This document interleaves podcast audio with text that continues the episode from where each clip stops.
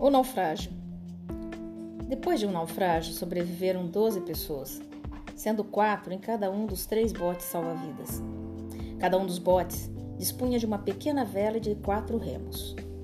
Durante alguns dias, todos os botes seguiram na mesma direção, impulsionados pelo vento. Entretanto, recaiu sobre o grupo uma terrível calmaria. Em um dos botes, desolados, os ocupantes, tomados pelo medo, passaram a se lamentar, olhando para a vela que não dava o menor sinal de inflar-se outra vez. No segundo bote, o grupo passou a mão nos remos e decidiram remar, porém não entravam em consenso quanto à direção a tomar. Assim, cada um passou a remar para um lado e, girando em círculos, o bote não saiu do lugar.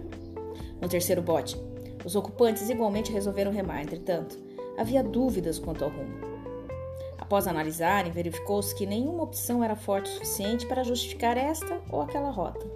Decidiram então arriscar seguindo uma direção.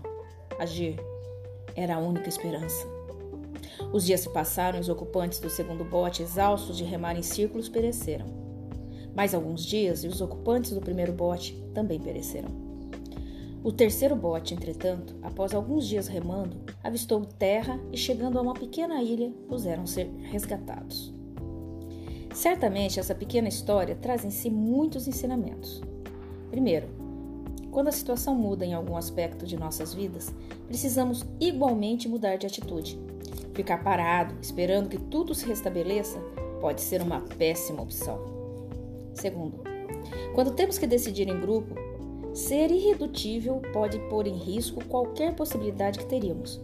E sempre que tomada essa decisão coletiva, não há mais que se questionar quem estava certo ou errado.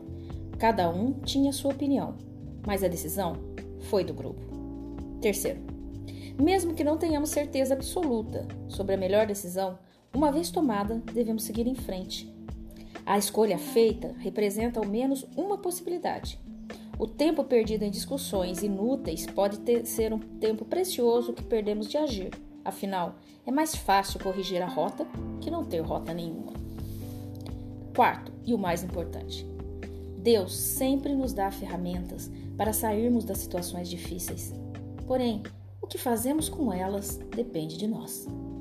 E agora que você pode refletir sobre esse aprendizado, responda a você mesmo: Que tipo de tripulante você é? Se você pudesse optar por um dos botes e em um deles estivessem três outras pessoas iguaizinhas a você, você entraria?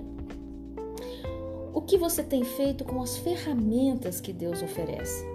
Está chorando a olhar para a vela, remando em círculos ou já se decidiu e partiu para a ação?